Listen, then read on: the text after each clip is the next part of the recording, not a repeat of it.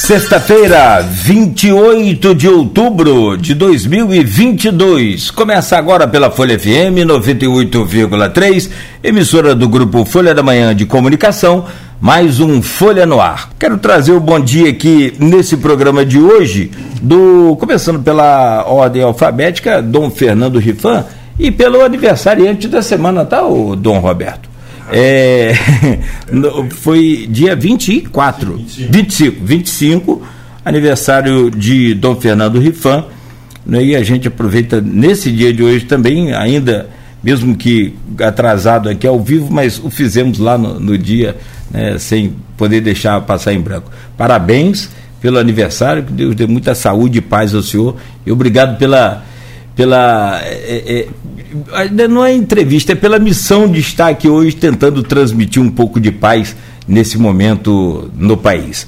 Bom dia, Dom Fernando Rifan.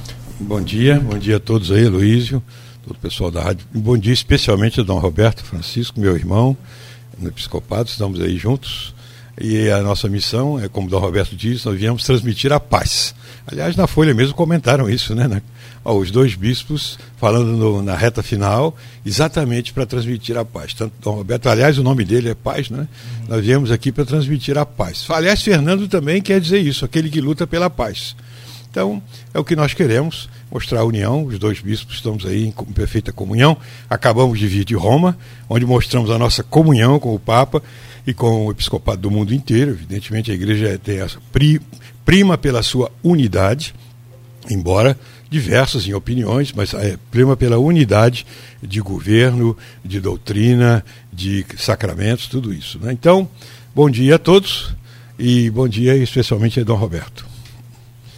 Deixa eu trazer o bom dia então do Dom Roberto Francisco Ferreira Paz e podia botar sorriso também no final, né? Alegria no final aí. O, essa televisão também, esse, essa tela aqui está me atrapalhando a ver o Dom, Dom Roberto. Depois eu vou providenciar aqui, não posso deixar de vê-lo. Né? Tá conseguindo me ver aí, Dom Roberto? Eu estou tá. conseguindo. Tá, sim. muito obrigado.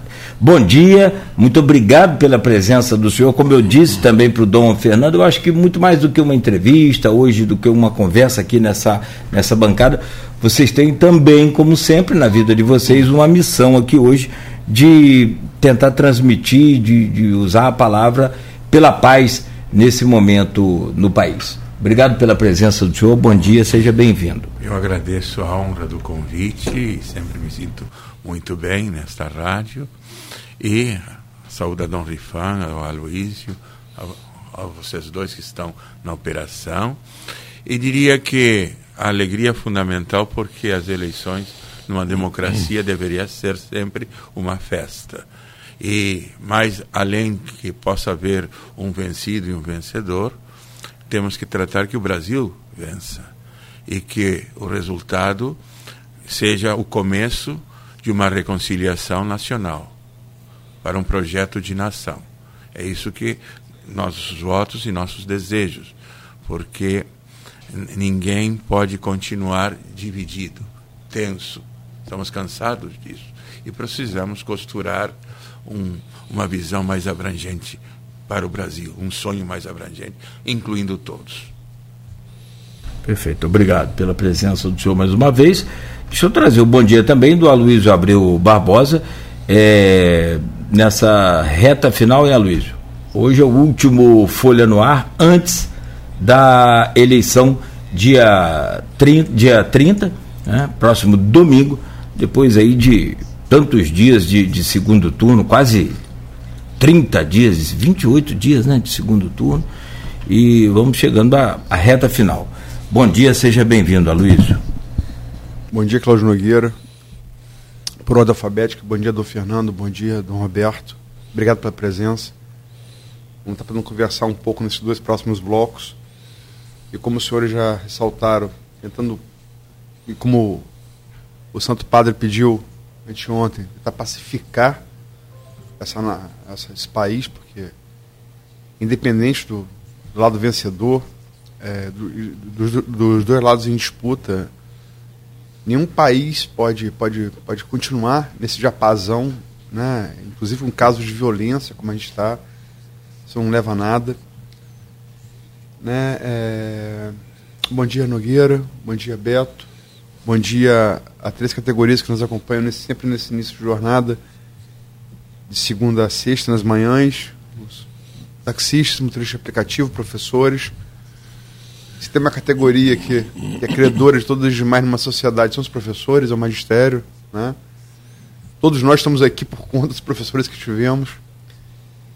É, vou começar. Esse primeiro bloco, eu vou. Como falei ontem com o Nogueira, eu vou deixar mais com ele, porque Nogueira é católico praticante e eu, embora tenha criação católica, não. E para falar mais de fé, eu acho que o testemunho de Nogueira seria mais válido. Mas eu começo esse primeiro bloco é, falando sobre o religião vou querer ensinar padre a rezar missa, mas religião vem do é, latim religare, né? É se ligar a algo. A religião tem isso com a arte, ela, ela liga o homem ao mistério, né? Algo inexplicável. É, e, tem, tem, sido muito usada na política recentemente. É, e durante a história temos vários exemplos de, de, de, de como essa ligação é infeliz, né? De como ela pode produzir danos. É, e, e, e, política é o ato de ligar ao homem a, a si mesmo, né? a sua vontade, a vontade da, da, sua, da sua, coletividade. Então, até por, etimologicamente, elas são coisas antagônicas. Né? Como é que os senhores encaram a, a, o uso da religião na política como tem sido feito de maneira talvez como, como, como nunca tenha havido no, no, no, Brasil nessa eleição? Começo por, por ordem alfabética com o Fernando. Então, a religião é um fator de paz, né? Com a religião nos liga a Deus. Tanto mais o cristianismo, que é uma religião revelada, nos liga a Deus e Deus quer exatamente a paz, né? Embora nos convoque para a guerra contra os nossos maus instintos, né? Claro, a religião também prega contra as concupiscências, contra as coisas erradas. E a igreja prega as virtudes, né? O que é virtude? É o exercício do bem. E há quatro virtudes que a igreja chama de cardeais. Cardeais é que cardo é aquele dobradiça da porta, é que segura a porta, né? O cardo. Então, virtudes cardeais são virtudes básicas para segurar o nosso comportamento. Estou falando de virtudes humanas, porque das virtudes teologais é fé, esperança e caridade. Isso diz respeito a Deus. Mas o que diz respeito ao nosso comportamento humano, são chamadas virtudes morais, são quatro básicas as virtudes: a prudência, a justiça, a temperança ou sobriedade e a fortaleza. Essas são as quatro virtudes. A prudência é a reta razão de agir em todas as coisas, é o equilíbrio, é o ponto nevrálgico, nem tanto ao mar, nem tanto à terra, nem oito, nem oitenta. Quem passa disso é chamado imprudente. A prudência, então, vai nos dar o equilíbrio para agir corretamente. O que não é nem sempre é fácil, né?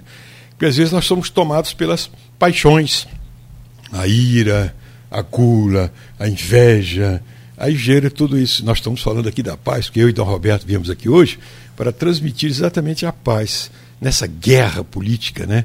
Em, todo mundo se engalfinha um com o outro. E, e, aliás, a internet já virou um ambiente de, de raiva de todo mundo, xingando todo mundo. Fulano não pode discordar do outro e o outro já começa a xingar. Isso é um absurdo. Nós temos que respeitar os outros, a opinião dos outros, mesmo que você não concorde. Você não precisa, e o fato de você estar bem com o outro não significa que você concorde com tudo que o outro está falando, mas você concorda pelo bem da paz. A paz é mais importante que tudo.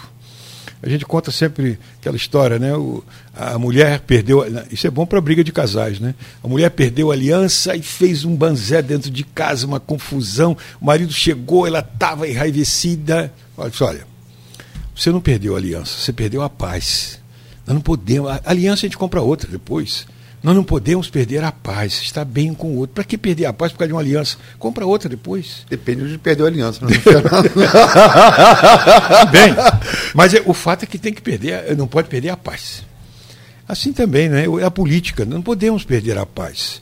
Que daqui a pouco os outros que estão brigando estão juntos e nós aqui ficamos na, na briga. É igual futebol, né? Não é? Então não tem cabimento, a gente tem que viver em paz. Então a prudência é essa virtude também do equilíbrio. A justiça. A justiça, a definição é dar a cada um o que é seu. Cuique suum. Dar a cada um aquilo que é seu.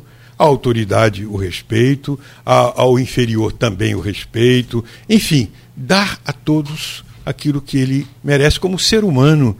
Trata, por que, que eu tenho que xingar o outro só porque não concorda comigo? Por que isso?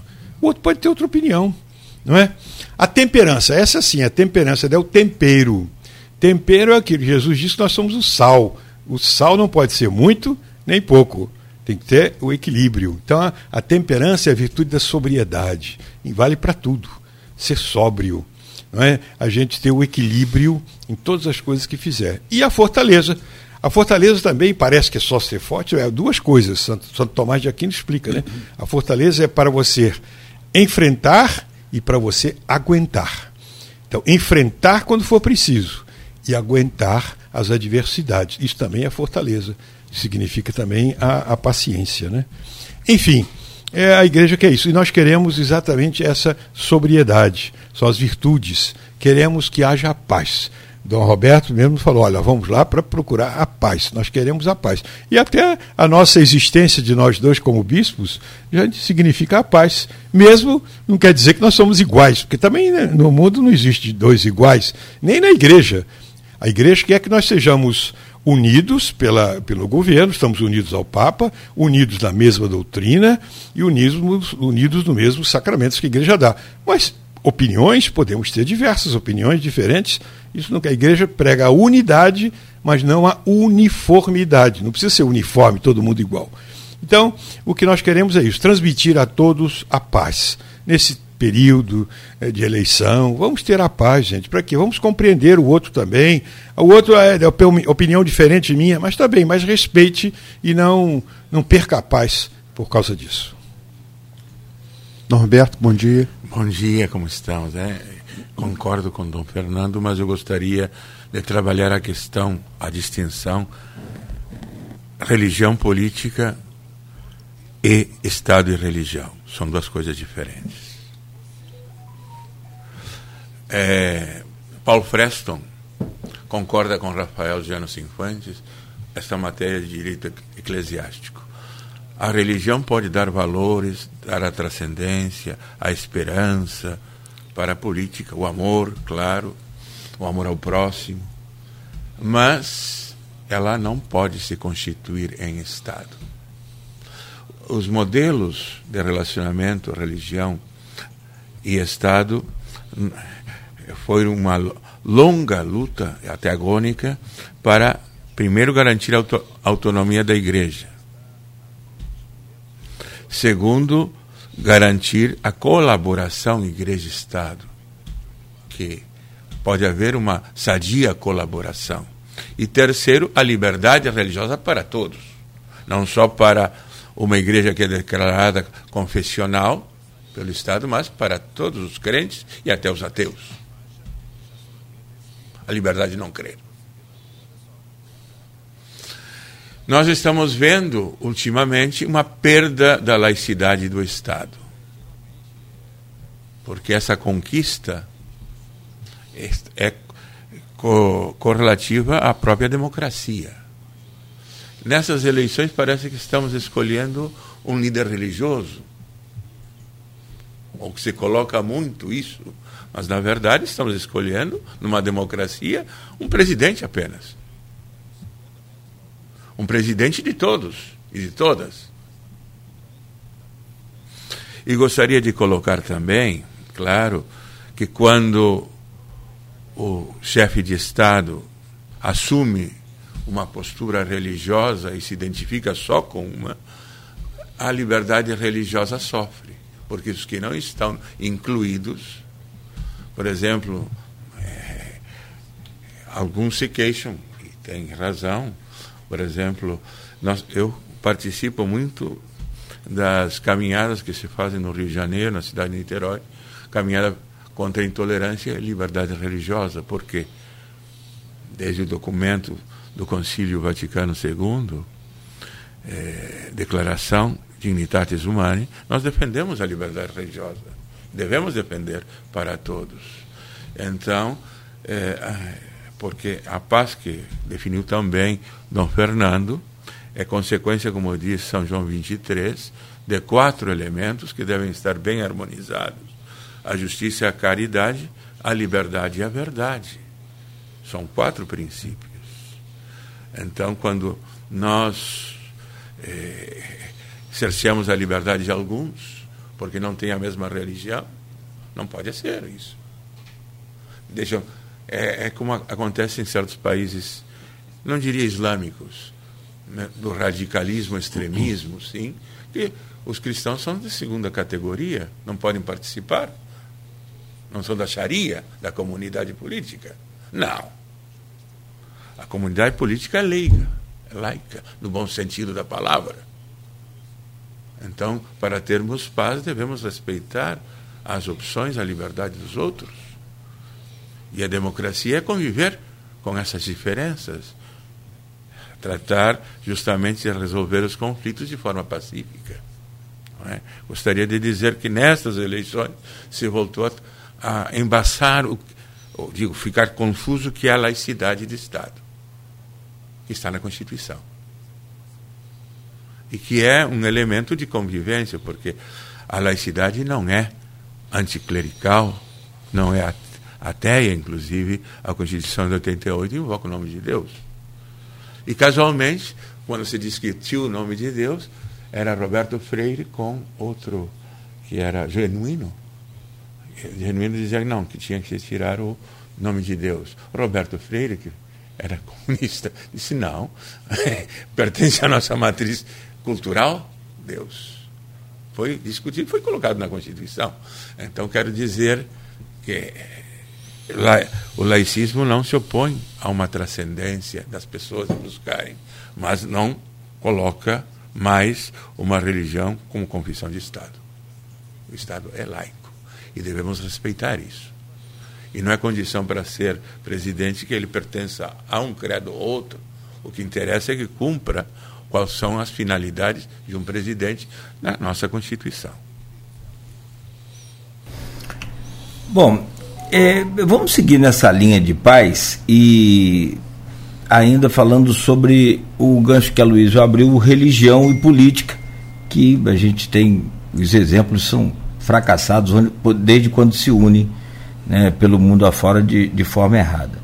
Vários episódios, é, inclusive é, a partir do dia 8, agora, é, em, em Belém, o Sírio de Nazaré, teve tumulto com a presença do, do candidato Bolsonaro. É, a Arquidiocese de Belém emitiu uma nota. Sim, é, Dom Taveira, sim. Né? O Dom Taveira, o arcebispo de Belém. Sim, sim, sim. Também já se posicionando contrário ao uso, é, de, de, uso político do evento. Depois, logo a seguir, dia 12, veio Nossa Senhora Aparecida e vários episódios durante o dia no dia da padroeira do país, né, é, aconteceram também com a visita do candidato Bolsonaro. E eu estou citando o Bolsonaro porque foi ele que, que esteve lá e aí tem que, não pode evitar, né, não tem como evitar. É, até o Dom o, é, Orlando citou a questão do dragão, né? Preciso combater o dragão, é, do ódio, da mentira e do desemprego da fome e da incredulidade.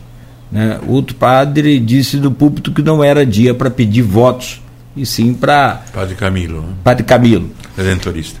É, então, eu, eu queria juntar esses episódios. E aconteceu ontem em, Campo Grande, Zona Oeste do Rio, um, um, também um comício é, do PL, e em frente à igreja Nossa Senhora do Desterro e o padre foi procurado antes por um deputado e por um por segurança, em que pediu o engajamento da igreja naquele comício. E o padre falou: não, o, o assessor do padre que estava, o padre estava falou: não, a gente está neutro nessa, nessa campanha. E aconteceu um episódio interessante. O assessor, o segurança desse candidato, é, desse deputado recém-eleito, falou: olha, esse comício é do presidente, o presidente vai ficar sabendo.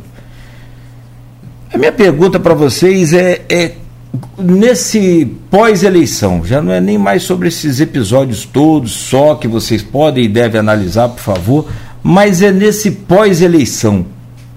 Como vai ficar a igreja nesse pós-eleição, nesse fla-flu que se tornou também de volta reacendendo essa coisa entre as religiões?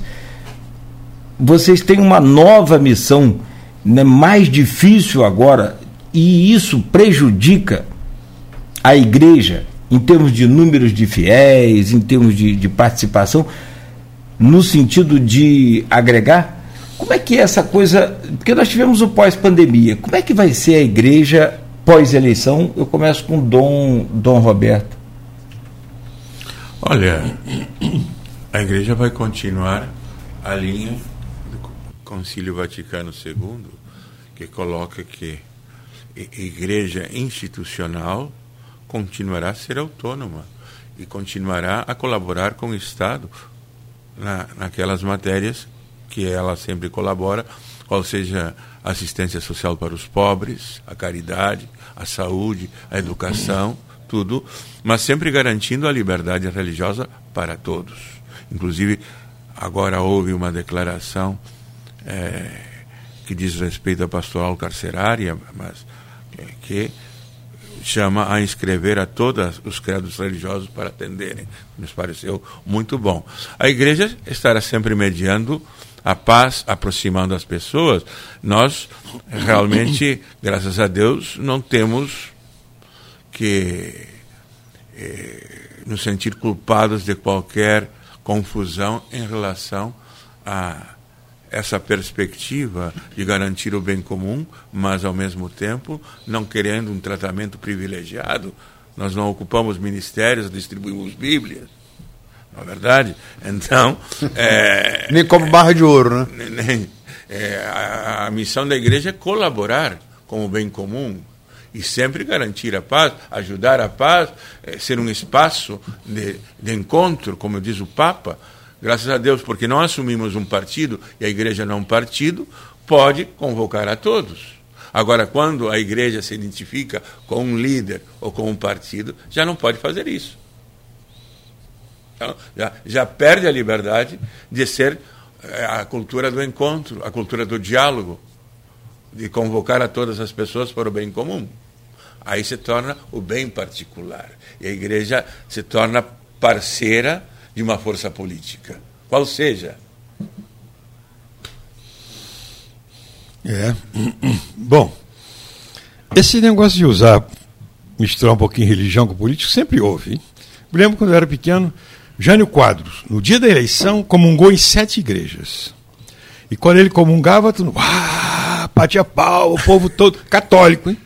Então, Jânio Quadros comungou em sete. Imaginem como é que era. Mas sempre houve, cada um quer puxar a sardinha para a sua brasa, evidentemente. Né? Mas Getúlio Vargas, ele, no dia que Nossa Senhora foi proclamada padroeira do Brasil, ele estava com todos os ministros, lá no Rio de Janeiro, que era a capital, com todos os ministros, ele estava lá pra, exatamente para a proclamação de Nossa Senhora como padroeira do Brasil, acredito que foi em 1945, por aí assim, botando Getúlio Vargas, que estava ali. Então, sempre houve essa aliança, mas é uma aliança que não implica mistura, como diz bem Dom Roberto. Não é? Então, isso aí sempre vai haver. A gente costuma dizer, olha, a igreja está em crise.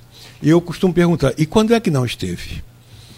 Desde o começo, perseguições, tempo dos imperadores, estava lá, Nero, Calígula, aquele povo todo ali. A igreja, depois vieram os bárbaros, aí vieram as heresias, perseguição, Sempre houve. Eu, a igreja sempre teve gente boa e gente ruim, porque a igreja prima pela sua doutrina. Mas agora, nem todo mundo seguiu. Por isso nós temos cristãos que são ruins, é, padres que são ruins, bispos que são ruins, papas que foram ruins. Olha, tem uma opção, é só estudar a história que você vai ver isso aí. Isso sempre houve. Né? Aliás, Jesus já tinha falado isso. Falou, o reino dos céus, quando Jesus fala em reino dos céus, é a igreja, hein? não é lá em cima, não. É o reino dos céus, é aqui. O reino dos céus é semelhante a uma rede que, lançada ao mar, colheu peixes de toda espécie, bons e maus. Depois, os pescadores arrastam. Quem já foi na praia sabe como é que era o arrastão, né? Lembra? A gente ia lá ver os peixinhos. Aí puxa os peixes, ele tira os bons para as vasilhas e jogam fora os ruins. E a criançada pega aqueles ruins também lá. Bom, enfim. Jesus diz que a separação será no fim do mundo. Os bons no céu e os maus no inferno. Isso é separação no fim do mundo. Agora não. É tudo misturado. Então na igreja tem peixes bons, robalo, dourado, mas também tem bagre, né? Por isso que na igreja tem muita cabeça de bagre. Por quê? Porque tem peixe ruim também. Em todo lugar tem peixe ruim. Porque nosso Senhor falou que é assim mesmo. E, e Deus permite a existência dos maus no meio dos bons, primeiro para dar oportunidade aos maus de um dia se converterem, e aos bons para terem paciência e saberem conviver. Então, quem quiser uma sociedade totalmente pura e santa tem que morrer, porque só no céu que acontece isso. Só no céu. Aqui não tem isso, não. Aqui vai ser sempre divisões, problemas, opiniões diferentes. Isso sempre vai haver. Bom, vamos lá, o caso concreto aí, por exemplo, de Aparecida. Eu gostei da posição do Bolsonaro, que ele entrou mudo, saiu calado. Ele entrou lá, Aparecida, cumpriu o dever dele e foi embora. Claro que o pessoal aclamou. Agora, fora daí, isso na igreja não houve problema nenhum. Tanto assim que o próprio Dom Orlando Brandes o cumprimentou e tudo bem. E, a, e o padre Camilo, ele ressaltou a presença do presidente da República. Só. E foi embora. Lá fora, sim, é que houve tumulto. Aí, olha, sempre tem gente boa, gente ruim, gente que briga, gente violenta, e um briga para cá e para lá. O que aconteceu de pior foi que um grupo de leigos proclamou um terço diante da Basílica Velha de Aparecida for, sem ter comunicado ao santuário, o que foi errado. Porque tudo em Aparecida jura em torno do santuário, os padres redentoristas. Não comunicou, promoveram um texto lá e disseram que o presidente ia estar presente, e não foi. Graças a Deus, ele percebeu que a coisa não estava boa e não foi. Mas aí houve tumulto, pouca coisa. O terço foi muito bem rezado, tranquilo, mas sempre tem uns grupinhos que acabam brigando e claro, a imprensa acaba ressaltando o, que tem de ruim. Então, sempre aconteceu isso e sempre vai acontecer. Mas a gente não, não pode fazer, como o da Roberto falou, não pode usar religião para a política. São coisas independentes. Claro que, pessoalmente, o candidato pode ter a sua religião, mas não pode carregar isso consigo. É dizer, não, o Brasil vai ser. Não, não é isso. Então, certas coisas que podem misturar a religião. Todo mundo tem que saber, o católico principalmente, eu estou falando para católicos, mas para todo mundo tem que saber que a religião não se mistura com política. A religião tem lá seus padrões, seus mandamentos, suas regras, mas não se mistura com política. Porque a a, a, o, o, o, católico, por exemplo, ele tem que raciocinar e saber em quem que ele vai votar. Claro, a igreja tem seus princípios, todo católico conhece, ele vai saber quem vai votar, mas não se mistura religião com política. Só porque o fulano foi lá, levou a imagem de Nossa Senhora, eh, participou da caminhada de Santo Amaro, significa que ele é muito católico. Bah, todos os políticos vão, aproveitem qualquer festa para estarem lá. Isso não quer dizer nada, não quer dizer que ele seja. Precisa olhar os princípios. Né? É, o problema do. Sim, sim, Doga. Eu gostaria, claro, é, um presidente. O, o problema é que o presidente é está fazendo campanha. Então já não é a magistratura do presidente só. É um candidato. E se ele usa o fato de ir aí, uma festa religiosa, como parte da campanha, esse é o problema. Não, independente das intenções dele, que podem ser as melhores. Não estou questionando as intenções. Mas o problema é que ele é um presidente candidato. Está fazendo campanha aberta. E por isso os dois arcebispos colocaram esclarecimento que ele não foi convidado. Ele foi por iniciativa. Certo?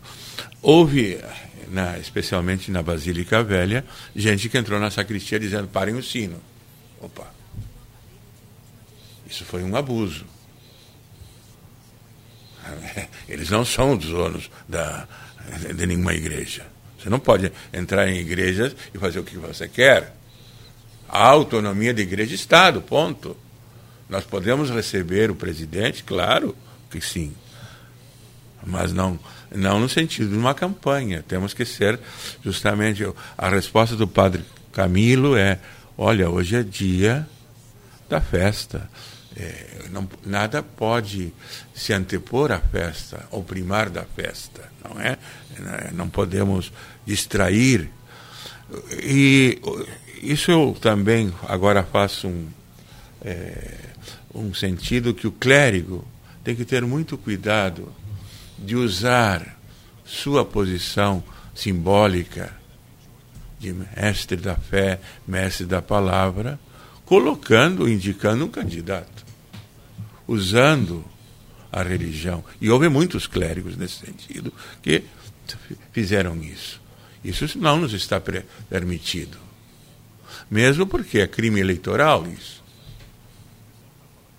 Porque você está forçando a consciência. O que o Papa quer, me parece muito claro, ele fala sempre da palavra discernimento.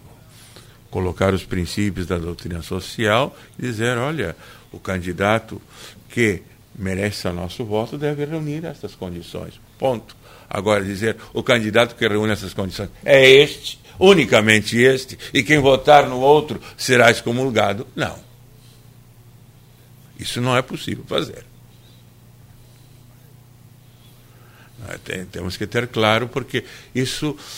Eu trabalho na Comissão Episcopal do Laicato. Nós temos que respeitar os leigos.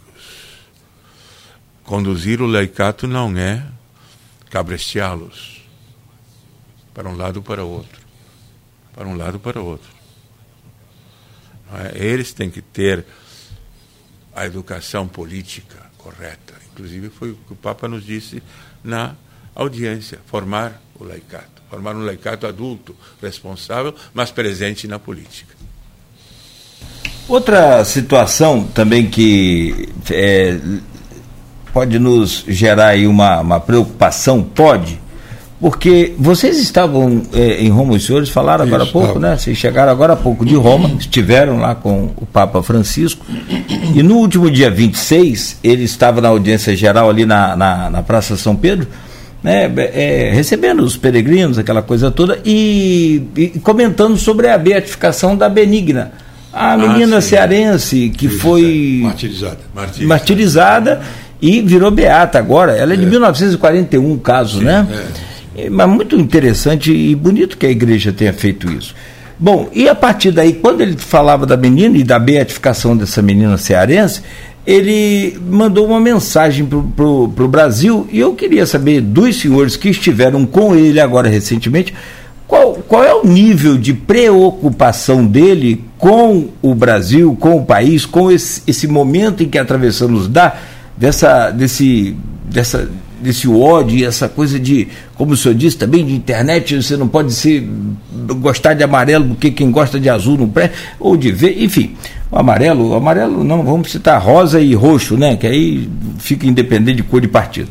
É, o Papa disse: peço a Nossa Senhora Aparecida que proteja e cuide do povo brasileiro, que o livre do ódio, da intolerância e da violência o que, que o pontífice quis dizer com essa mensagem, além, é claro, de desejar a paz aí para o Brasil? Bom, é a mesma que nós estamos dando, né? Eu, claro que o Papa sabe de tudo. Ele sabe desse engalfinhamento, aquilo que o Papa São João Paulo II já falava, né? o conflicionismo. Tá? É briga por coisas que não, não merecem a nossa briga.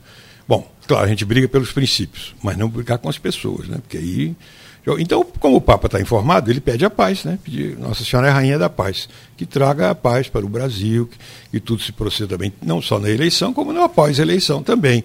É claro que importa, porque como é que vai, o, o, que for eleito, como é que ele vai governar num clima de conflito o tempo todo? Não funciona, né? É preciso que, que haja paz. É, acho que a mensagem do Papa foi essa aí. E claro que ele está preocupado porque ele conhece né, como a situação está. Isso se reflete muito na internet, que a gente vê, né? E temos aquela piada que eles põem lá. Você, outro pergunta para o outro, você gosta de maçã? Eu assim, gosto. Mas então você odeia pera. Não, eu não falei isso, eu não odeio pera. Você odeia pera. Você é um peró, pe, pera. É, perófido. Perófido. Você é contra pera. Eu é não falei que eu sou contra pera, eu só gosto de maçã. Eu só gosto de maçã. Não, você é contra. Per, é, seria perófobo.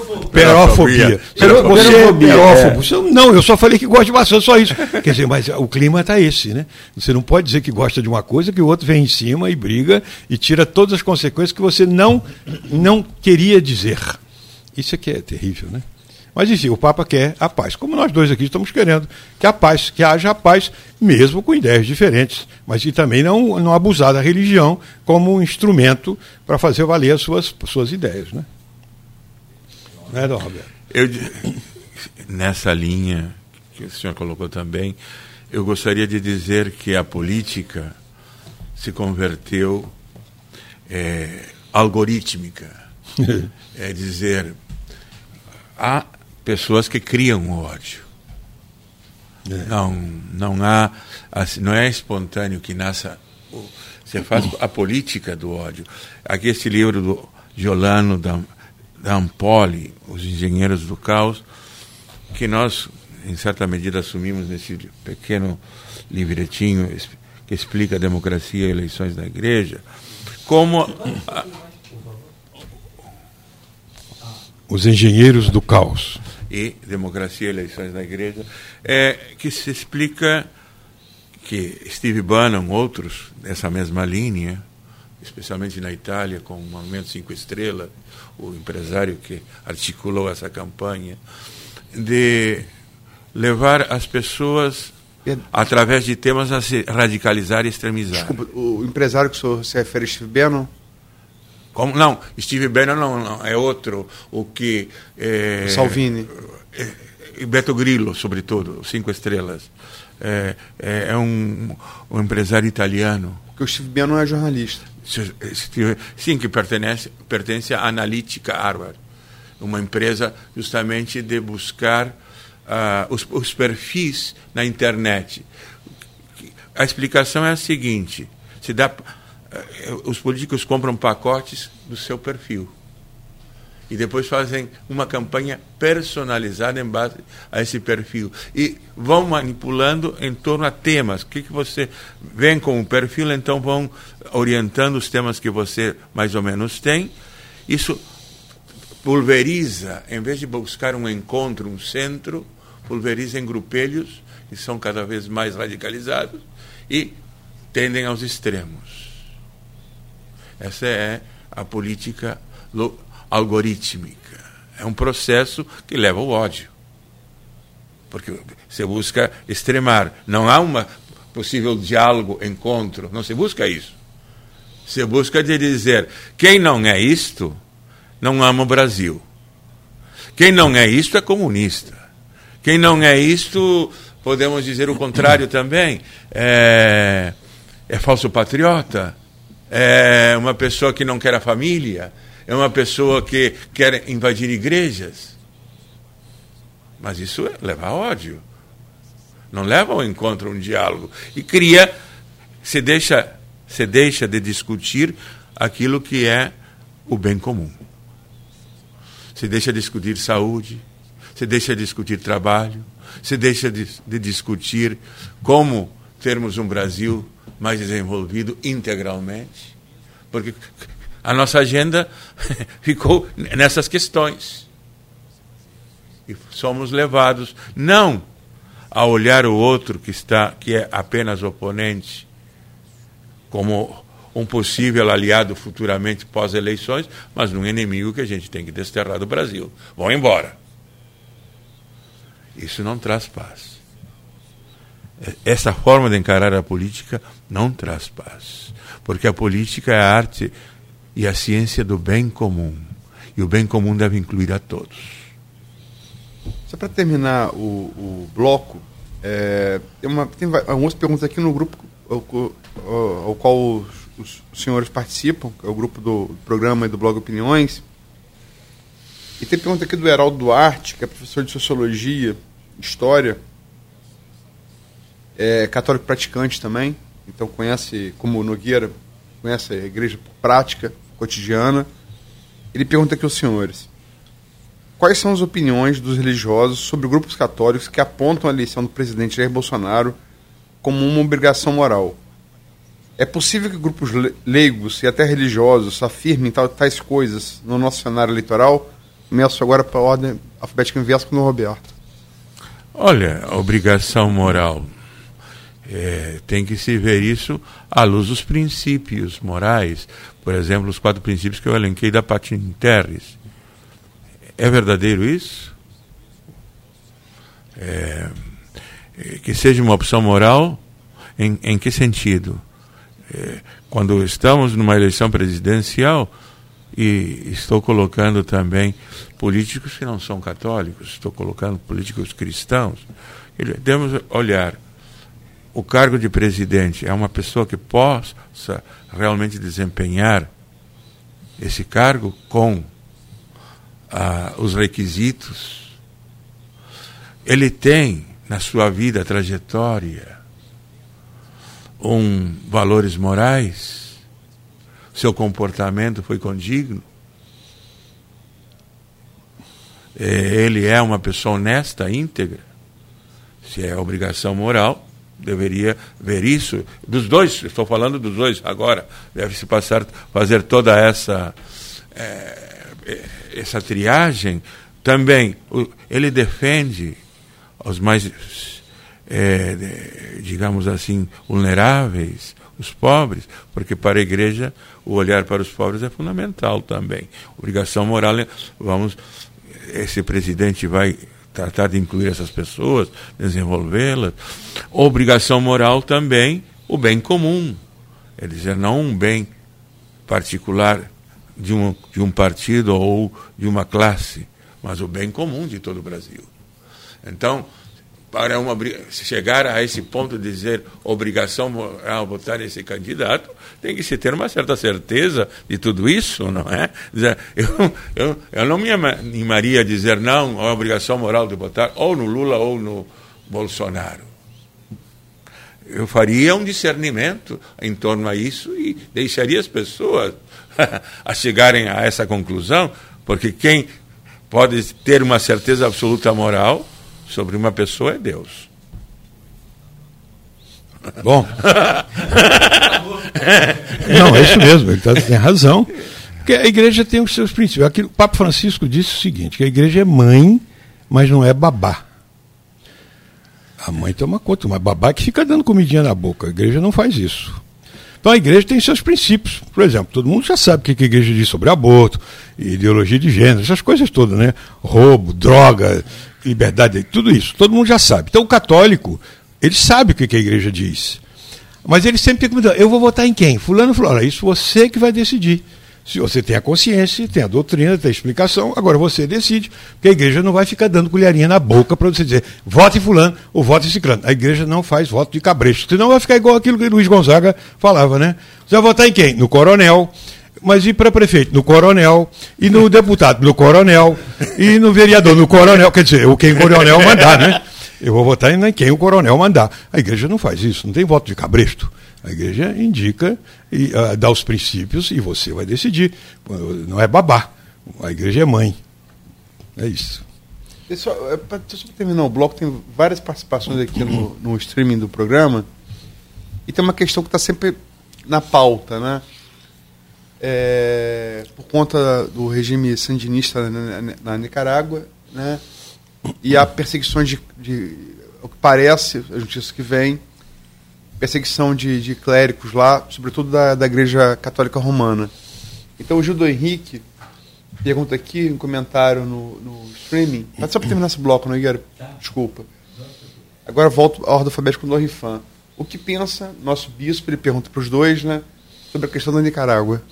Uma das visitas que nós fizemos em Roma, que a gente não só visita o Papa, visita todos os ministérios que é chamado de castérios, né? os ministérios pelos quais o Papa governa a igreja. O mais importante de castério é a Secretaria de Estado. E a Secretaria de Estado é que vê essas relações internacionais. Porque o Papa não é só o Papa da Igreja Católica, ele também é um chefe de Estado. Então ele tem a sua referência internacional. Aí ele tem que andar com muito tato. Claro que o problema da Nicarágua preocupa, e foi uma das perguntas que eu fiz na Secretaria de Estado. Escuta, como é que é o negócio da Nicarágua? Vai ficar assim? O cardeal Perolin, que é o secretário de Estado que cuida desse assunto, falou: olha, a gente tem que ver. Por isso, o cardeal Casaroli, que foi o secretário de Estado do Papa São João Paulo II, no tempo do, do, do da Ostpolitik, no tempo da, da, da, do comunismo, ele dizia: olha, é o martírio da paciência. Então a igreja tem que ir devagar, com paciência, para conseguir o melhor. Pio XII, no tempo do nazismo, foi assim, foi muito acusado. Ah, você não está muito forte. Ele fez tudo o que podia e socorreu muitos judeus. Por isso ele recebeu elogio, elogio da Golda Meir, do Albert Einstein. os judeus elogiaram Pio XII pelo que ele fez. Mas aparentemente o pessoal dizia: ah, mas Pio XII não fez tudo o que podia. Ele socorreu, ele escondeu os judeus até dentro do Vaticano. Então ele fez tudo o que podia. O Papa hoje, através da Secretaria de Estado, faz o que pode na Nicarágua. O, eu perguntei, essa pergunta que eu fiz lá. Eles falaram: olha, estamos fazendo o que podemos. O Ortega até que seria mais maleável, a esposa dele é que não deixa a esposa dele o segura muito. Então, nós temos esse empecilho internacional. Claro que o Papa quer defender as, as irmãs da, da Teresa de Calcutá, que foram expulsos, os padres que estão presos. Claro que o Papa está vendo isso também. Isso não aparece tanto, mas é claro que o preocupa também. E nós, claro, não podemos ser a favor de um regime que persegue dessa maneira a igreja. Não, Roberto? É, na verdade, a, a relação com Ortega passou por vários momentos. Ele foi em 2006, a, a, digamos, ele chegou com o apoio da igreja porque ele era contra o aborto. Então, às vezes, a, a igreja, por um ponto só, apoia o, o, o Daniel Ortega. E Daniel Ortega, podemos dizer que ele é comandante do exército. Esse também é um, um problema que dificulta a democracia. Os países da América Central sofrem, à exceção de Costa Rica, que é o exemplo de democracia mais estável, são democracias instáveis, já seja pela presença do exército, nesse caso, na Nicarágua, o exército revolucionário. Então, embora persiga a Igreja Católica, mas ao mesmo tempo tem o Ortega tem uma igreja que foi até acolhida aqui, a SEND, que está apoiando o regime. Então, é, o que disse Dom Fernando é, é realmente nós partilhamos isso porque a igreja tem uma diplomacia, a diplomacia vaticana é uma das mais antigas. E às vezes se consegue muito mais trabalhando nos bastidores que fazendo uma declaração contra o regime que não deixa de ser meramente formal ou verbal. O que quero dizer em todo caso que não deve se colocar o exemplo da Nicarágua para as eleições do Brasil, não tem nada a ver. Nós não somos um país como a Nicarágua, temos instituições sólidas, temos uma constituição que deve ser respeitada e não há nenhuma ameaça de fechar igrejas em nenhum dos dois candidatos. Perfeito. São 8 horas e 8 minutos. Eu vou pedir licença aos senhores e a gente vai fazer um rápido intervalo. Próximo bloco, então, a gente fala mais sobre né, essa situação das eleições no país, inclusive do que já passou também, do primeiro turno, dos deputados, essa coisa toda. Eu estava ouvindo o Dom Fernando Rifan e me lembrando aqui é, a questão da igreja, né, como por exemplo em Nicarágua, se não tiver o exercício da paciência, ela tem que usar a espada. E não é esse o propósito da igreja. Não, né? não pode ser. Nunca. Não é por aí. No programa de hoje, com o patrocínio de Proteus, Unimed Campos, Laboratórios Plínio Bacelar, Plínio Bacelar Vacina e o apoio de Green Energia Solar. Nós temos, junto do Aloysio Abreu Barbosa na bancada, a presença dos dois bispos de Campos. Aliás, tem uma outra cidade no mundo que tem, né, Luiz? Você falou dessa semana, é na França, né? Várias cidades tem. Tem, tem várias já, né? Só fiquei impressionado. Ah, não, só, só Campos Paris, não? Não, não, não. Muitas cidades. Olha, São Paulo. São Paulo, por exemplo, Rio também tem. além dos bispos auxiliares, você tem três ou quatro arcebispos do mesmo lugar, mesma cidade. Porque, além do arcebispo latino, que é Dom Odilo Pedro Scherer, você tem o arcebispo maronita, que é nosso amigo, é, não é? Dom, da igreja maronita lá, que é do, outro, Líbano, do, Líbano. do Líbano. Tem a igreja Melquita e tem Melquita a igreja. De onde? Melquita também é. é de onde, de onde é? Melquita é mais a linha grega, mas também do Líbano. Ortodoxa grega. Não, é católica. católica. Não é ortodoxa. Não, não, não católica, católica ortodoxa, né? Não. Ortodoxa não é católica, porque não é ligada ao Papa. Católica oriental. É católica oriental. Oriental. Melquita. Embora Melquita tem também o ramo ortodoxo, como você está falando. Sim, Mas ao, ao passo que grega que é ligada ao, ao Papa de Roma. Isso. Então, são os meus A atenção é que nós dois somos de rito latino. É, nós somos do rito latino, mas, por exemplo, em São Paulo, tem a, o rito bizantino. A é muito menor. É. Mas aqui, como nós dois somos do rito latino, e eu, particularmente, para a administração apostólica e Dom Roberto, embora nós, os da administração apostólica também estão sujeitos a Dom Roberto, Exato. porque ele é o bispo territorial. Então, é por isso que é a necessidade de nós estarmos Sim. em perfeita comunhão, porque claro, claro. temos os mesmos objetos. É por isso, não é, não é ah, legal. E, e, eu acabei entrando com o assunto aqui e não chamei você para ver o blog ali. Mas, por exemplo, lá em Roma, o que mais ressaltaram foi isso. Cada bispo de nós fazia um discurso num, num de castelo romano. Quem fez a congregação para os bispos ao qual nós pertencemos foi Dom Orani. Dom Orani, que é o cardeal do, do Rio de Janeiro. Falou: olha, uma das coisas que mais temos que ressaltar hum. no estado do Rio de Janeiro é a nossa união, especialmente em Campos, a união do, do bispo diocesano Dom Roberto e do bispo da administração apostólica Dom Fernando Rifan. Então ele ressaltou isso na presença de Roma. Portanto, Roma sabe como é que existe isso aqui e exalta essa nossa perfeita união. Aliás, né? tanto o Elet como Ilson ah, Molinari elogiaram muito a nossa atuação nesse aspecto. Isso, falou que nós somos um, um bilhete da loteria porque ganhamos, porque essa união favorece muito a igreja toda. Deixa eu entrar na, na parte like, esse bloco vai ser na parte like. Assim. É, tivemos eleições, agora dia 2. É, é, temos o segundo turno agora presidencial, mas antes de entrar nele, vamos analisar o que, o que houve. Até porque é mais fácil falar em, em sempre mais fácil falar em retrospectiva, né? Uhum. É, nós estamos. Campos é um município polo do norte fluminense. Temos o um município polo do noroeste, que é Itaperuna. Mas essas regiões são, tem, tem, muita, muita. Dom Rifão, por exemplo, é do Noroeste, não é isso, Dom Rifão? Só é... Não, eu sou de São Fidélis. São Fidélis, ah, no Norte, norte mas é Norte indo para o Noroeste. é... Essa região, que não tem tanto, tantos votos assim, em relação, por exemplo, à Baixada Fluminense, é bem menos. É, densidade eleitoral bem menor. Mas é, a gente fez um só federal, o Murilo Gouveia, que foi foi entrevistado aqui na segunda-feira. É, um só, um federal.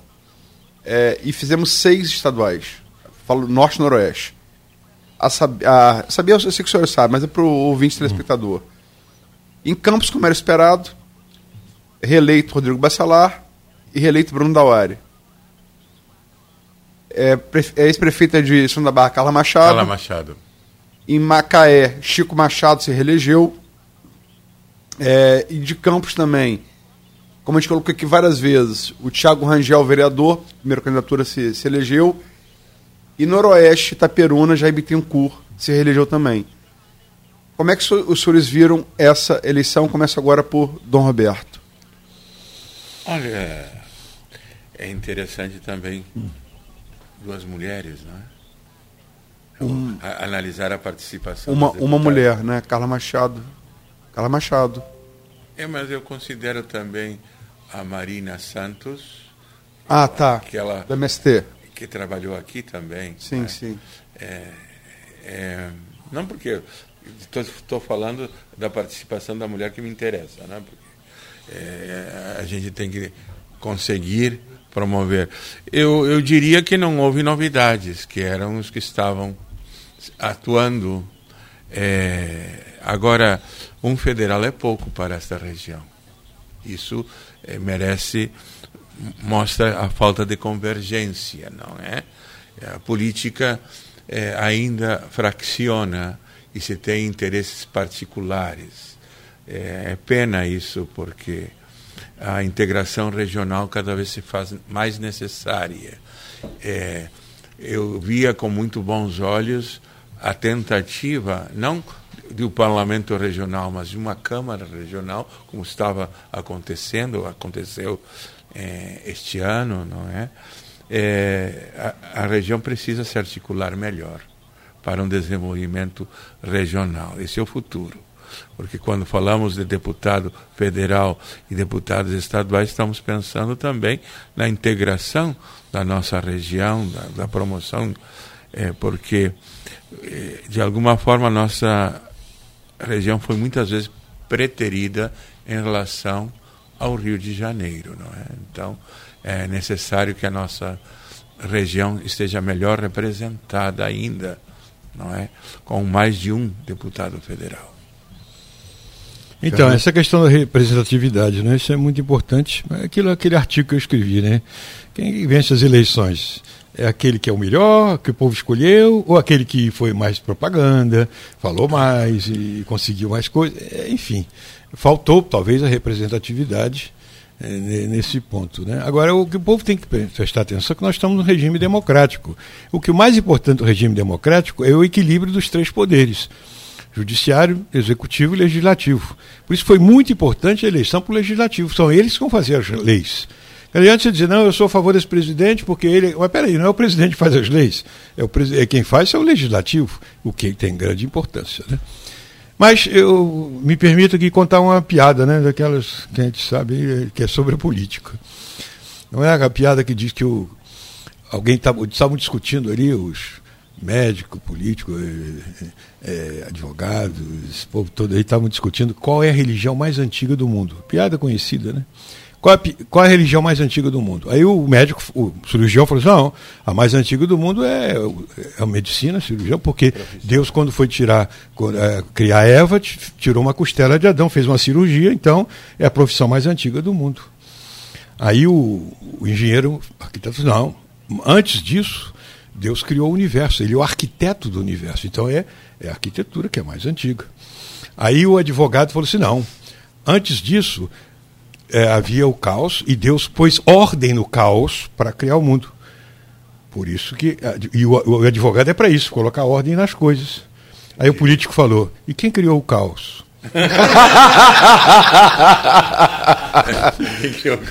Exato. Então, exatamente. É o que o acontece, né? É Nietzscheano. É, poder, Nietzsche. Nietzsche né? criou o caos, a bagunça toda, e acaba um puxando E vamos rumo a isso, hein? Vamos rumo. Espero que, Espero que não terminamos como a gente fala num cavalo, né? É, um niquilismo completo. É. ai, ai, ai. Mas é Antes da gente entrar no Nacional, os senhores são, são bispos de campos.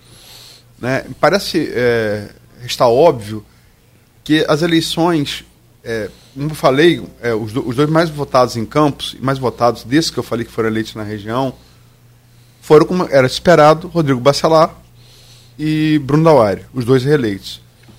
Rodrigo Bacelar é líder do grupo de oposição né, e briga agora para ser. está é, tá na disputa para ser presidente da LERJ. Bruno Dauari, que, embora menos votado no conjunto do Estado, foi mais votado em Campos, numa disputa particular, é, com apoio desde 2014, é o terceiro mandato dele, com apoio de Vladimir, mesmo antes de ser prefeito. Como é que os senhores veem essa, essa, é, é, é essa divisão na eleição da mesa diretora da Câmara? Como os senhores sabem, o, o ouvinte também, mas é bom lembrar, né, é, tem que ser feita essa eleição por regimento até 15 de dezembro. Caso não seja feita vira o ano, tem que assumir necessariamente o mais votado, Abduneme, e convocar na primeira sessão a eleição. Depois da tentativa frustrada do governo de colocar a reeleição de Fábio Ribeiro, atual presidente, perderam no voto e anularam a eleição. Como é que os senhores veem é, é, a eleição para a LERJ é, na, na, eleição da, da mesa diretora aqui da, da nossa paróquia, digamos assim? Olha, é, é lastimoso que é, tenha havido uma divisão que, e uma, um certo tumulto que ainda estamos reparando, porque isso retrasa muito a aprovação de leis até do orçamento, né? ah, o funcionamento da própria Câmara é, agora, é, é, interessante que houve também uma articulação, embora o, senhor faça referência à nossa casa, mas a nossa casa está muito relacionada ao governo do Estado. e, e ele interfere e também ajuda no desenvolvimento de políticas públicas. Estou falando da saúde, por exemplo. Então, a partir da pandemia, nossa política se tornou mais dependente, não é do Estado, porque a pandemia foi, nós precisa, precisamos de uma integração. E isso ainda se reflete. Agora, a respeito ao futuro, que é o que mais importa, temos que ter mais é, a participação do cidadão para acompanhar isto. Porque a gente se vê tensionado e a questão do bem comum do cidadão, às vezes com estas, é, digamos assim, litígios mais é, específicos de, de certa dinastia ou de certo grupo, prejudica a política, a alta política, entendendo a política como a arte e a ciência do bem comum, que deve ter o olhar mais para um crescimento e uma articulação da região. Oh, o Papa Francisco disse o seguinte: que a, a política é o exercício mais sublime da caridade social fazer o bem aos outros. Quem entra na política tinha que saber que é uma vocação para fazer bem aos outros. E não há oportunidade melhor. Não é? Você, como diretor da Folha, pode fazer um bem aos seus empregados, aqui, etc. Mas um político, ele tem na mão muita coisa para ele fazer o bem. Mas se ele pensar em si, aí acabou tudo. Então, o que, o que mata a política é exatamente o interesse próprio. Essa divisão na Câmara de Campos é lamentável, né? Mas Campos sempre teve essas coisinhas de partidarismo, e daqui e dali.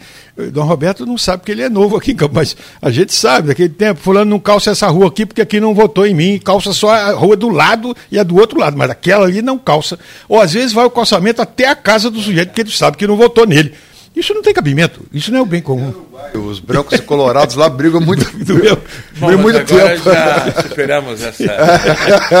mas a tradição está lá. A tradição está lá. É, é uma versão do futebol, não é? Sim.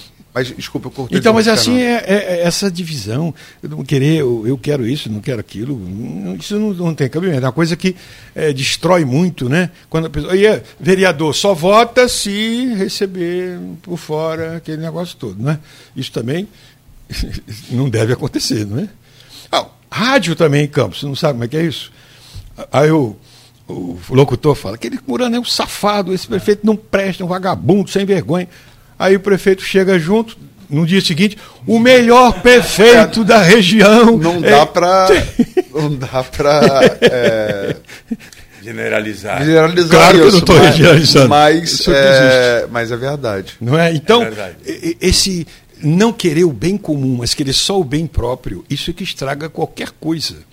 Não é? A pessoa trabalhar para o bem próprio. A política é um exercício da caridade social. Querer fazer o bem com todos os bens que ele tem, com todos os meios. Gente, ele tem influência política, tem tudo. Ele pode ajudar os outros. Agora, se ele pensar só no próprio bolso ou na sua própria condição, ele não consegue nada. Por isso, essa divisão da Câmara acaba prejudicando o município de Campos e os outros todos. Porque um puxa para o lado, outro puxa para o outro, e Campos sofre, né? É, do obus litigantibus tertius gaudet, quer dizer, é, quando dois estão brigando é o terceiro que se alegra. Eu gostaria de dizer também a falta de educação política. Regredimos em cidadania, regredimos em aquilo que se fala que a democracia precisa de dois, duas coisas: a isonomia, a igualdade de todos, a isogoria, a palavra para todos. E a palavra tem sido uma palavra emocional, uma palavra de embuste, uma palavra que não é o que deve ser o nível político. Nós regredimos em questão de capacitação política do povo. O povo ainda, é, a Fratelli Tutti fala do populismo como sistema. Eu, eu não sou contra o populismo, mas o populismo se diz, ele faz um comentário do populismo e o neoliberalismo. Qual é a diferença? O populismo governa para o povo, mas sem o povo. E o neoliberalismo governa contra o povo. Então, lamentavelmente, não temos um outro sistema presente aqui. É. Quer dizer, o povo realmente não, não, não está acompanhando, não é formado para um controle social e, às vezes, como dizia Dom Rifan, não escolhemos bem os candidatos. somos muitas vezes induzidos a votar neste ou naquele. É, como dizia o filósofo Chico Anísio, o que importa é o dinheiro, o resto, o povo que se lasque, não é? Então, isso não tem cabimento, é o oposto da virtude social. Justo Veríssimo no personagem que falava é, Justo, Justo Veríssimo. Então, é, eu tenho ódio ao pobre. É, mas eu, eu quero, quero entrar agora, são 8 h 35 Aliás, tem muitos justos, Veríssimo. Ah, infelizmente. Mas eu queria entrar na. Estamos a, agora há dois dias 48 horas da, da urna. Decisão soberana do voto popular. Onipotente, me arriscaria dizer. Assim, é uma característica que comunga com, com Deus. É, onipotente. Decisão da urna, todos nós temos que nos submeter a ela, qualquer que, qualquer que seja. Gostemos ou não da decisão da urna. É, o país está muito polarizado. Muito polarizado. Eu, é, particularmente, na minha experiência pessoal, eu, eu comecei jornalismo com as eleições presidenciais de 89 e, e faço, trabalho uma eleição profissionalmente desde lá. Eu nunca vi uma coisa parecida. Muito polarizado. É, infelizmente, a, a, discordância política hoje é, é querer anulação, eliminação do, da diversidade, o que é por si só, antítese da, da, da democracia. A democracia é a convivência entre visões. democrático. Sim.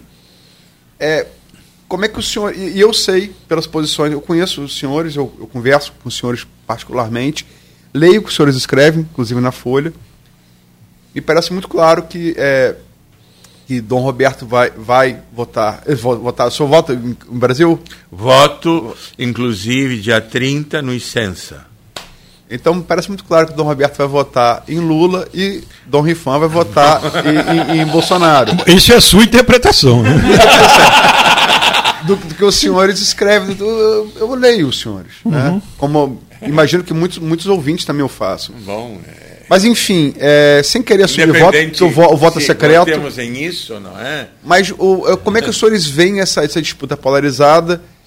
É, eu queria é, que, se fosse possível, que Dom Roberto, é, é depois de dizer como é que vê, vê, vê essa disputa, que fizesse é, uma pergunta é, da posição política de Dom Rifan e Dom Rifan fizesse uma, uma pergunta sobre a posição política de Dom Roberto. Por favor. Começa agora por Dom Fernando. Bom, eu vou citar aqui o Christ Fidelis Light, que é um documento da igreja né, sobre isso. Sim, eu acho que é muito bom. Posse natal. Isso. Não se pode, João Paulo II, não se pode, por fim, esquecer um outro fenômeno que caracteriza a humanidade atual. Talvez como nunca na sua história, a humanidade é todos os dias profundamente ferida e dilacerada pela conflituosidade. O conflito. Trata-se de um fenômeno pluriforme que se distingue do pluralismo legítimo das mentalidades. Uma coisa é o pluralismo legítimo das mentalidades e das iniciativas que se manifesta na infeliz contraposição de pessoas, de grupos, categorias, nações e blocos de nações. Aí já vira um conflito. Uma coisa é eu ter uma opinião, outra coisa é ter outra. Isso pode ter, mas não precisa estar em conflito. Não é? é uma contraposição que assume formas de violência, de terrorismo de guerra. Mais uma vez, mas em proporções imensamente ampliadas, diversos setores da humanidade atual querendo demonstrar a sua onipotência. Eles renovam a insensata experiência da construção da Torre de Babel, a qual, porém, gera confusão, luta, desagregação e opressão. E a família humana é assim, dramaticamente desarticulada e dilacerada no seu seio. Então o Papa lamenta exatamente isso, nesse conflito que existe. Ou seja, nós somos diferentes, mas não precisamos ficar de conflito. Não é?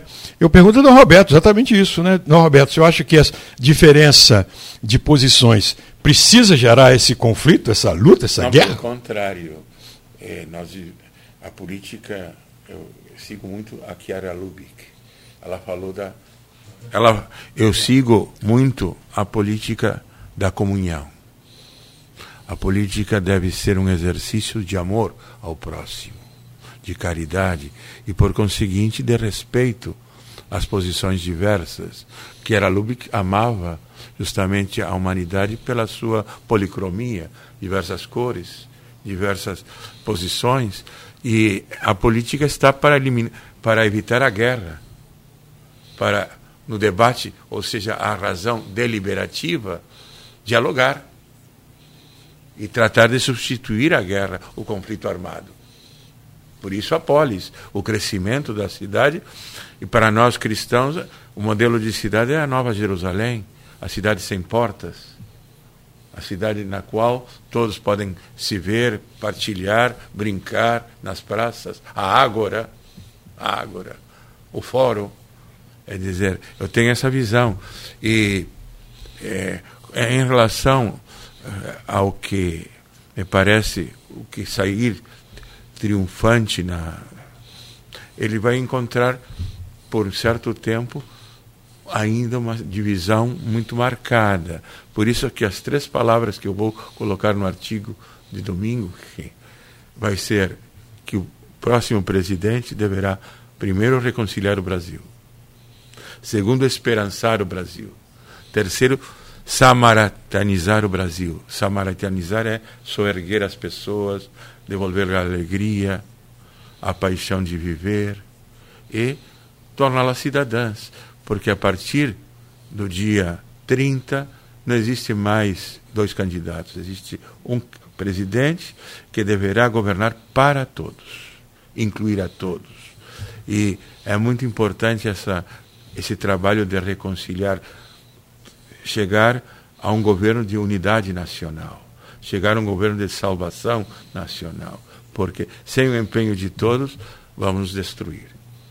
Vamos nos destruir. É, isso, com, como o Dom Rifan colocou muito bem, só a salvação quando nós estamos na mesma barca, vamos remar juntos. Eu, é, deveria ter sido o aprendizado número um da pandemia, como disse o Papa Francisco. Estamos na mesma barca. Temos que remar juntos, temos que nos salvar juntos. Somos todos da mesma família, humanidade. É bolsonarista, mas é meu irmão. É do PT, é meu irmão. Ponto. E a pergunta para Dom Rifan? Eu diria, Dom Rifan, que o senhor acredita no diálogo. Claro. Então, é, que características deveria ter o diálogo para o senhor incluir aqueles que estão pensando de uma forma divergente ao Senhor. Eu acho que essa comparação da barca é muito importante. Imagine na mesma barca, um metendo o remo na cabeça do outro. e é o que acontece. Significa que a barca vai afundar. Exato. Se nós estamos na mesma barca, que é a humanidade, no caso a igreja, mas no caso aqui o Brasil, nós estamos na mesma barca, nós queremos o bem do Brasil.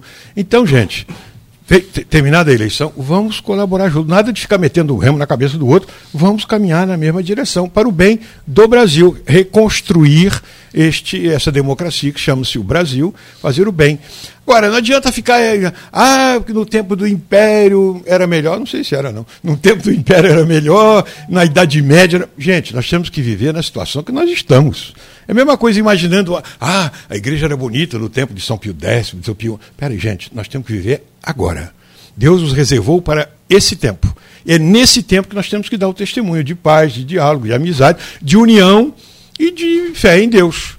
Oh, imagine se ah, você vivesse no tempo das perseguições, tempo de Nero, que incendiava ali o, a, o Coliseu com, com o Coliseu não, que não existia antes, incendiava o circo com o corpos dos cristãos embebido em, em, em peixe, sei lá o que for, para queimar. Isso é um absurdo. Tochas humanas. Não é? Tochas humanas. Então, piche, né? É, piche. Nero que fazia isso. Imagine se vivesse nesse tempo. Então, Vamos agradecer a Deus pelo tempo que nós vivemos. Você pode se professar sua fé, você pode defender os seus princípios, não precisa ficar metendo o remo na cabeça do outro. Vamos caminhar juntos, nós estamos na mesma barca, para o bem do Brasil, para o bem da, da própria união entre nós e bem da família. Escuta, não perca a paz da sua família. Não, a gente fica torcendo para um time de futebol, depois eles se aliam lá, estão um amigo do outro e a gente fica na pior. Assim também na política, fica se engalfinhando por causa disso e você perde a paz na família, perde as suas amizades por causa de coisas que não. A gente tem que, claro, lutar pelos princípios, pela boa, pela boa causa, ótimo. Faça o bem, melhor que você puder. Mas eh, procurar a paz e o diálogo, como o Dom Roberto explicou muito bem. Tem uma pergunta aqui no grupo é, de outro católico praticante, o Arthur Guzmão, advogado, procurador do município. É, eu queria, agora eu vou começar por Dom Roberto. É, a pergunta do Arthur. O que os nossos pastores acham das agressões que o Santo Padre, falando do Papa Francisco, tem sofrido, especialmente da acusação de ser comunista? Bom, ele propriamente respondeu. Na verdade, o cristianismo é muito anterior ao comunismo. Muito. Dois mil anos quase. É, o que pode dizer que o comunismo tem algo de cristão. E tem. Esse desejo, a utopia da igualdade. Agora, é, não é comunista no sentido do comunismo ateu, que evidentemente já foi condenado pela igreja. Agora, é, tem grupos que confundem bem comum com comunismo.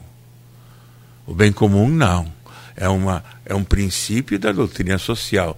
E devemos realmente sempre incentivar a propriedade comum naquilo que seja necessária. O, o, o, os burgos, as cidades medievais, perderam muito quando a propriedade comum foi expropriada por é, proprietários individuais que eram partidários só da propriedade privada e do interesse privado. Não.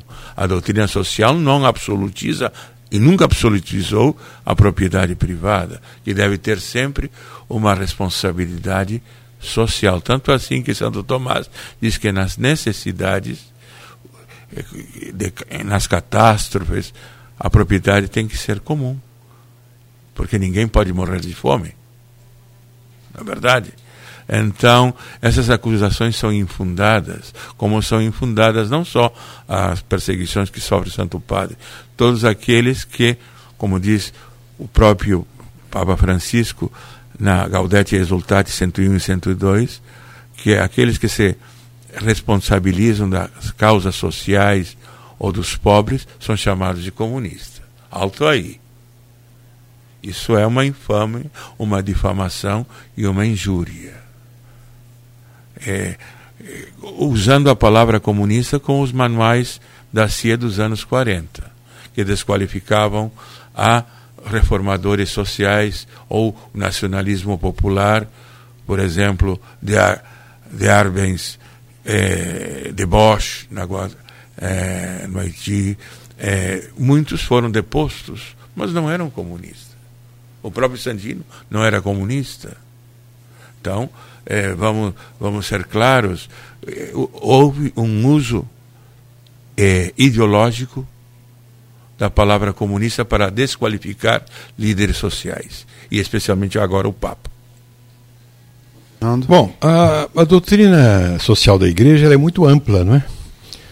Porque é muito fácil você pegar uma frase igual com a Bíblia, né? Por isso, com a Bíblia na mão, você funda qualquer religião. Basta você tirar uma, é, uma frase. Verdade. É, você funda qualquer religião com a Bíblia na mão. Você basta tirar uma frase dali e tal, e vai embora. É, com o catecismo, não. Você pega o catecismo da Igreja Católica, ali não. Ali está a Bíblia colocada ao nosso com a doutrina da Igreja. Bom, então, como a doutrina é muito ampla, se você pega uma parte da doutrina da Igreja, por exemplo, que defende os pobres, você, ah, viu, comunista. Se você pega uma doutrina da igreja que defende a propriedade particular, etc., viu? É capitalista. É, então, cuidado, a gente tem que olhar o conjunto da igreja. Por isso que se acusa o Papa. Não é? Ah, ele falou tal coisa, então ele é comunista. Não, ele falou tal coisa, então ele é capitalista. Eu já falei lá em Roma que o Papa não devia dar entrevista no avião, porque ele ali, coitado, está cansado, 10 horas de viagem, depois vai dar entrevista, aqueles jornalistas que estão ali espertíssimos, não é? Ficam depois pensando frases dele. Por exemplo, quando o Papa falou, perguntaram a ele: ah, mas se tiver um gay trabalhando ali no Vaticano, o que, que o senhor faz? Ele falou assim: olha, o, o, o gay não tem carteirinha escrito sou gay. Então, se a pessoa é boa, faz bem as coisas, quem sou eu para julgá-la? Julgado. Pronto. O pessoal só pegou essa frase. Mas ele continuou. Mas eu sigo o catecismo da Igreja Católica. Portanto, a Igreja tem a sua doutrina sobre a prática homossexual como tal, mas não as pessoas. As pessoas merecem respeito e nem devem ser julgadas por ninguém. Então, é isso que ele falou. Agora, cuidado para não pensar a frase. Gente, é muito fácil. Essa questão de fake news, por exemplo, fake news não é totalmente mentira, é uma parte da verdade. Não é? Desculpe falar uma outra piada aqui, mas pode atingir a gente, mas não. Eu aprecio muito a Folha da Manhã, escrevo na Folha da Manhã, Dom Roberto também escreve. Escrevo. Mas aquela piada né, que o, o pai falou para olha, toda vez que você prega uma mentira, é o galo canta, hein? Ah, é? Aí o filho perguntou, e por que, que esse, esse galo canta tudo de madrugada? É porque na hora estão fazendo jornais. Essa é boa, Bom, então, salvo honrosas exceções, eu estou falando aqui porque eu escrevo na Folha, né? É, existe isso também. Por exemplo, você põe uma parte da verdade. E aí fica pior do que a mentira deslavada, porque a mentira deslavada não convém, né? A piada do português. O português estava lá na cadeia preso, o Manuel foi lá visitar o Joaquim. Ó, por que, que você está preso? Eu não sei. Eu fiz nota de um dólar, saiu muito bem. Fiz de dois dólares, saiu muito bem. Mas fiz nota de três dólares, fui preso. É claro, meu amigo, não existe nota de três dólares. Só engana quando é parece ah, é, com a verdade. Não. Se é muito diferente da verdade, não engana. Não, Nem de dois, né? Nem de dois também. Então, se você engana é, com a meia verdade, acaba com, é, fazendo sedução. Nós teremos primar por buscar a verdade procurar fazer o bem e não procurar é, enganar as pessoas, né? É o que nós estamos falando aí. Inclusive, a verdade jornalística muitas vezes busca o sensacional é. e, e, aumenta muitas coisas. Por exemplo, se um, um cachorro mordeu uma pessoa, não é notícia. Agora, se um ser humano morde um cachorro, vai ser. Vai ser notícia. Ou uma árvore que cai faz, chama muito mais atenção que o bosque que cresce, cresce silenciosamente. silenciosamente né? Então tem que se descontar que às vezes o que os, os meios de comunicação social nos transmitem são verdades que acontecem, mas não só acontece isso. É o prisma. Mas isso é porque o povo gosta disso. Bom, o, povo mas... quer isso. Você vai noticiar que o sujeito saiu de casa. Mas nós católicos devemos. Não, não. Os o pessoal saiu de cristãos, casa, é. tratou o passarinho, foi lá, cumprimentou os vizinhos. E esse não vai dar notícia nunca. Agora o sujeito viu, atropelou, matou, aí sim. Ou seja, acaba o jornal refletindo o que o povo quer. Mas a gente tem que primar pela verdade. Isso é que é o mais importante. E procurar a paz. É essa coisa como os senhores falaram, eu acho que é, não é jornalismo, é, o, é, o, é humana, né? Se algum de nós, quando acabar o programa, for ali na esquina e der pagar uma refeição para um morador de rua, ninguém, ninguém, ninguém, ninguém vai parar para ver. Se algum de nós sair daqui e agredir o morador, o morador ah, de rua, ah, todo sim. mundo vai parar. Então é humano, não é? O jornalismo é. é reflexo do, como a religião é reflexo do, do ser humano. Sim, né? uma coisa é ser vitrine e outra coisa é aquilo que realmente é luz, não é? Temos que ser luz também. Sim. É, é, eu, a gente está chegando ao final do programa, são 8h53. Eu acho que os, os senhores aqui exemplificaram bem, é, com opiniões políticas distintas. Os, senhores, os senhores taticamente não entraram muito nas diferenças, né? É, mas, enfim, é, eu acho que os, os, os senhores exemplificaram bem como a gente pode divergir de maneira civilizada. Pacificamente. Pacificamente. Que no e... momento atual me parece que é o que as pessoas precisam. Porque se agregamos gasolina ao incêndio, acho que não vai ser nada edificante para as pessoas e me parece que também não seria cristão. Neste momento, o testemunho que devemos dar é de harmonia testemunho de tratar, superando as diferenças, mostrar que, como disse São João 23, é muito mais o que nos une. É muito mais o que nos une. Mas eu queria, é, se o senhor me permite, Nogueira, não sei se o Nogueira tem mais uma coisa para falar, é, uma pergunta a fazer, perdão. É, a gente tem essa eleição, infelizmente, infelizmente, nós temos é, até agora, né, espero que fique nisso, tinha esperança que não chegássemos a isso, mas o fato é que nós temos cinco pessoas que foram mortas por pessoas que tinham o simples motivo de ter um candidato a presidente diferente. Esse foi o motivo. Né? três petistas e dois bolsonaristas. É, e peço aos senhores é, a bênção a essas pessoas que partiram por um motivo político fútil e a bênção para que isso não ocorra nunca mais, mas especialmente nesses dois dias que nos separam das urnas. Os petistas mortos por bolsonaristas foram Marcelo Arruda, Rafael Silva Oliveira e Edmilson Freire, Freire da Silva.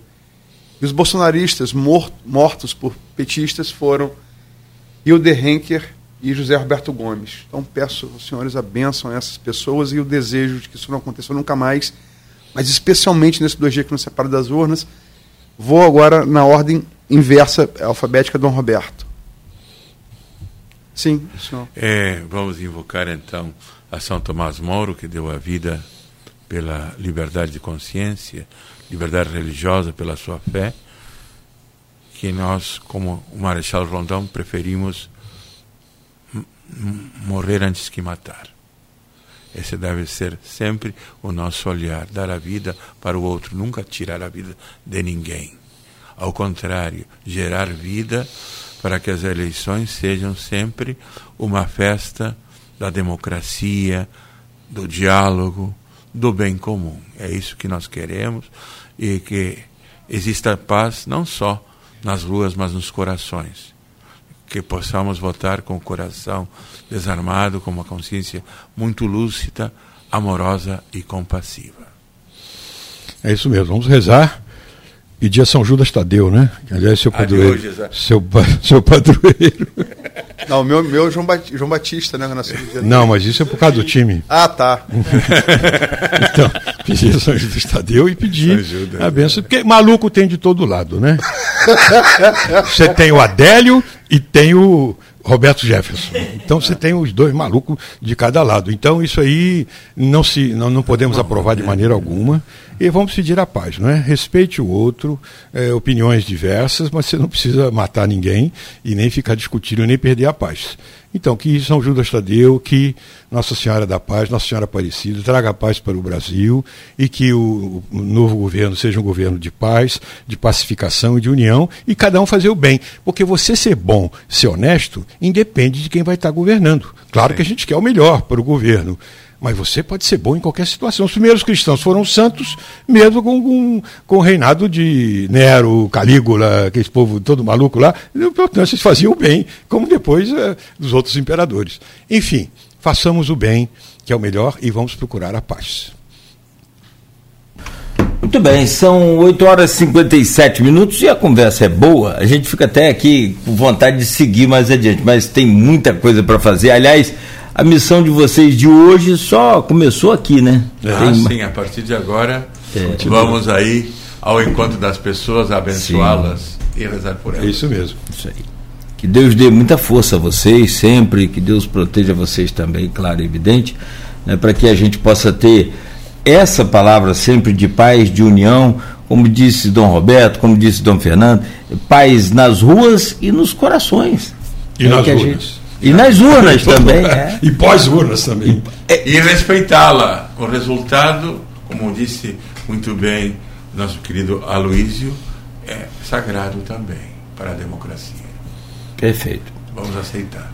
Bom, eu comecei com o Dom Roberto, que é o aniversariante da semana, então deixa eu fechar com Dom. Dom comecei com o Dom Fernando, deixa eu terminar com o Dom Roberto, agradecendo o senhor pela presença aqui eu, eu, não sei se é porque a gente fica envolvido aqui no tema e você fica o tempo todo antenado.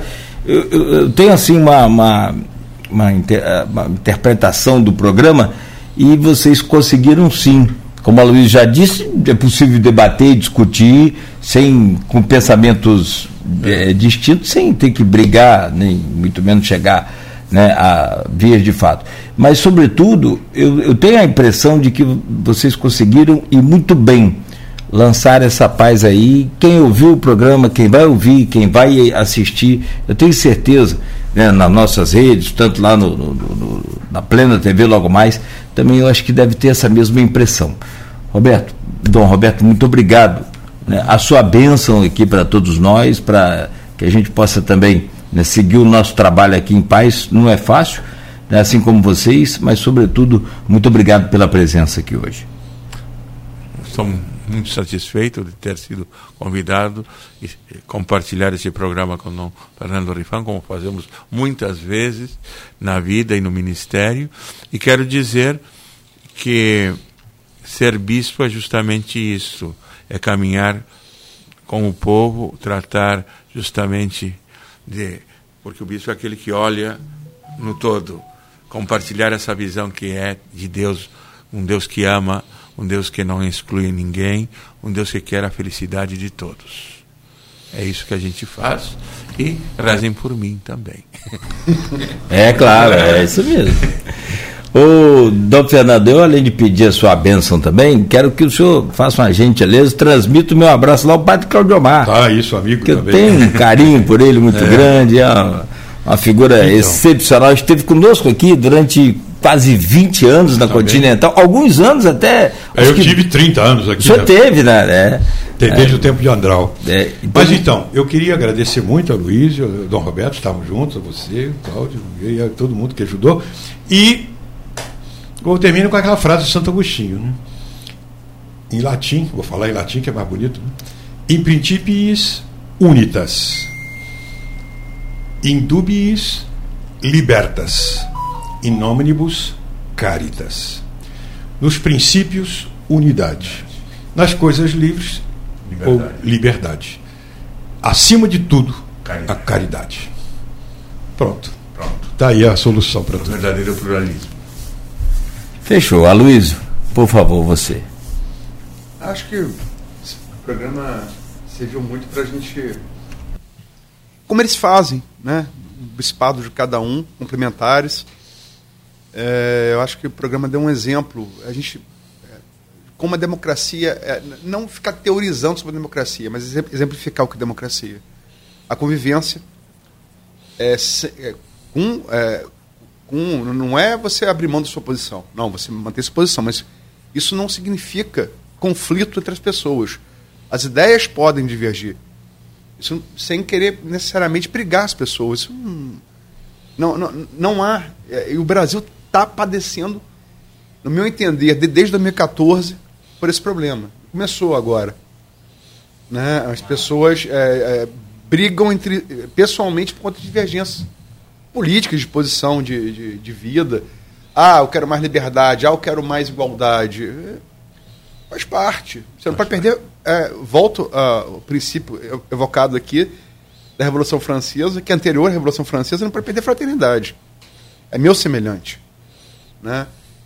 E em relação. É, quem sou eu para citar é, os evangelhos diante de dois, dois conhecem de trás para frente? Mas eu acho que é aquela distinção, quando perguntado, para colocá-lo numa má situação, né, vivia sob o domínio romano, era judeu. A quem, a quem, a quem colocado lá pelos fariseus, né, para filtrado lá, já tinha desde aquela época. A quem devo servir, né?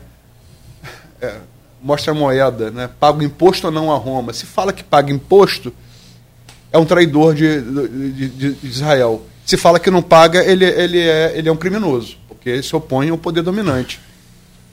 Muito, muito rápido, muito sagaz. A Deus que é de Deus, a César que é de César. São duas Pronto. coisas diferentes. Está resolvido resolvido. Esse é o princípio da legítima separação igreja e Estado e da concordância também da cooperação de igreja e Estado. Não significa que Jesus estava apoiando César. Não, não. Significa que tinha que pagar o tributo, porque ele é autoridade constituída. Uhum. Aliás, Jesus falou isso para até Pilatos, hein? que ele tinha poder de crucificá-lo.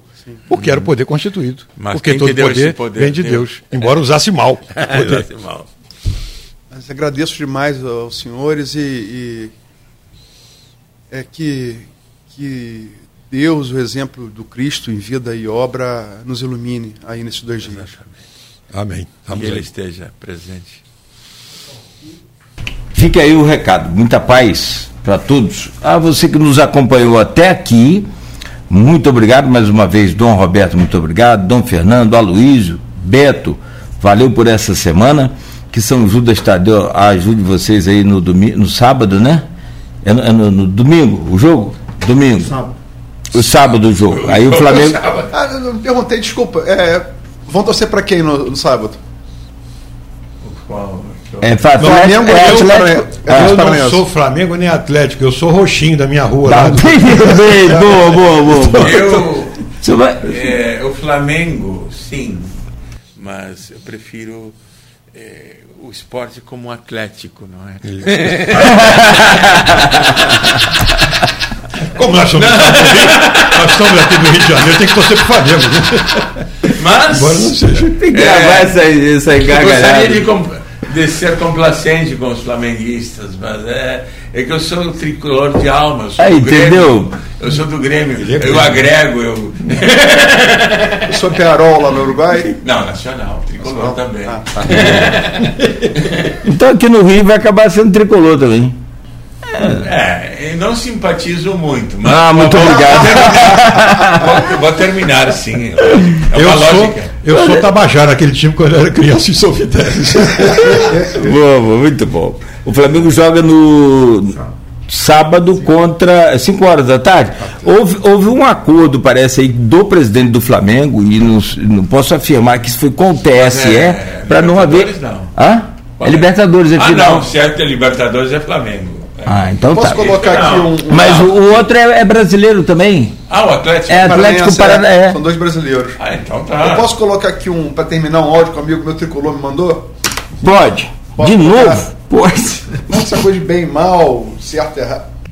Aí vocês ficam aí discutindo Lula e Bolsonaro. Bolsonaro, Lula. Ah, porque o Lula é isso. Ah, porque o Bolsonaro é aquilo. E vocês esquecem de tentar combater o maior demônio do Brasil, que é o Flamengo. O Flamengo é o maior demônio do Brasil, porra. Que horror. Pera então ele não ouviu o programa. Estão esquecendo de combater o Flamengo, de o, o que fazer para parar o Flamengo. Aí o Vasco fica lá comemorando o gol nos acréscimos contra o esporte para tentar subir para a Série A. O Fluminense bota bicicleta na sala de troféu. Agora faz um livro porque ganhou o campeonato carioca falido do Flamengo. O Botafogo continua sendo só um bairro na Zona Sul e ninguém faz nada para combater o Flamengo. E o Flamengo o que que faz?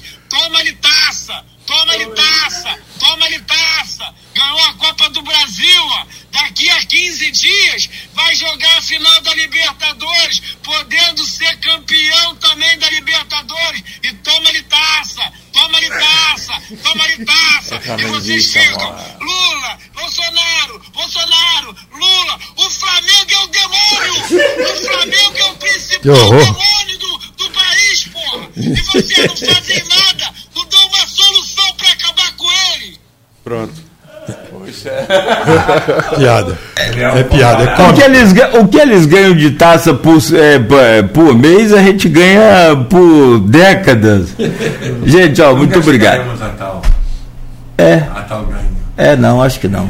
Também concordo. Gente, olha, muito obrigado a vocês. Vou fechar aqui o programa agradecendo ao Aloysio mais uma vez, e ao Dom Roberto, ao, ao Dom Fernando e também ao Beto. E a você que está nos acompanhando, só lembrar que amanhã não teremos a Folha da Manhã, como é o, o habitual, por conta das eleições no domingo, né, Luiz? E essa entrevista aqui, desculpa, Nogueira, vai estar reproduzida é, na Folha da Manhã de domingo. De domingo. No dia da eleição. Boa, muito ah, bom.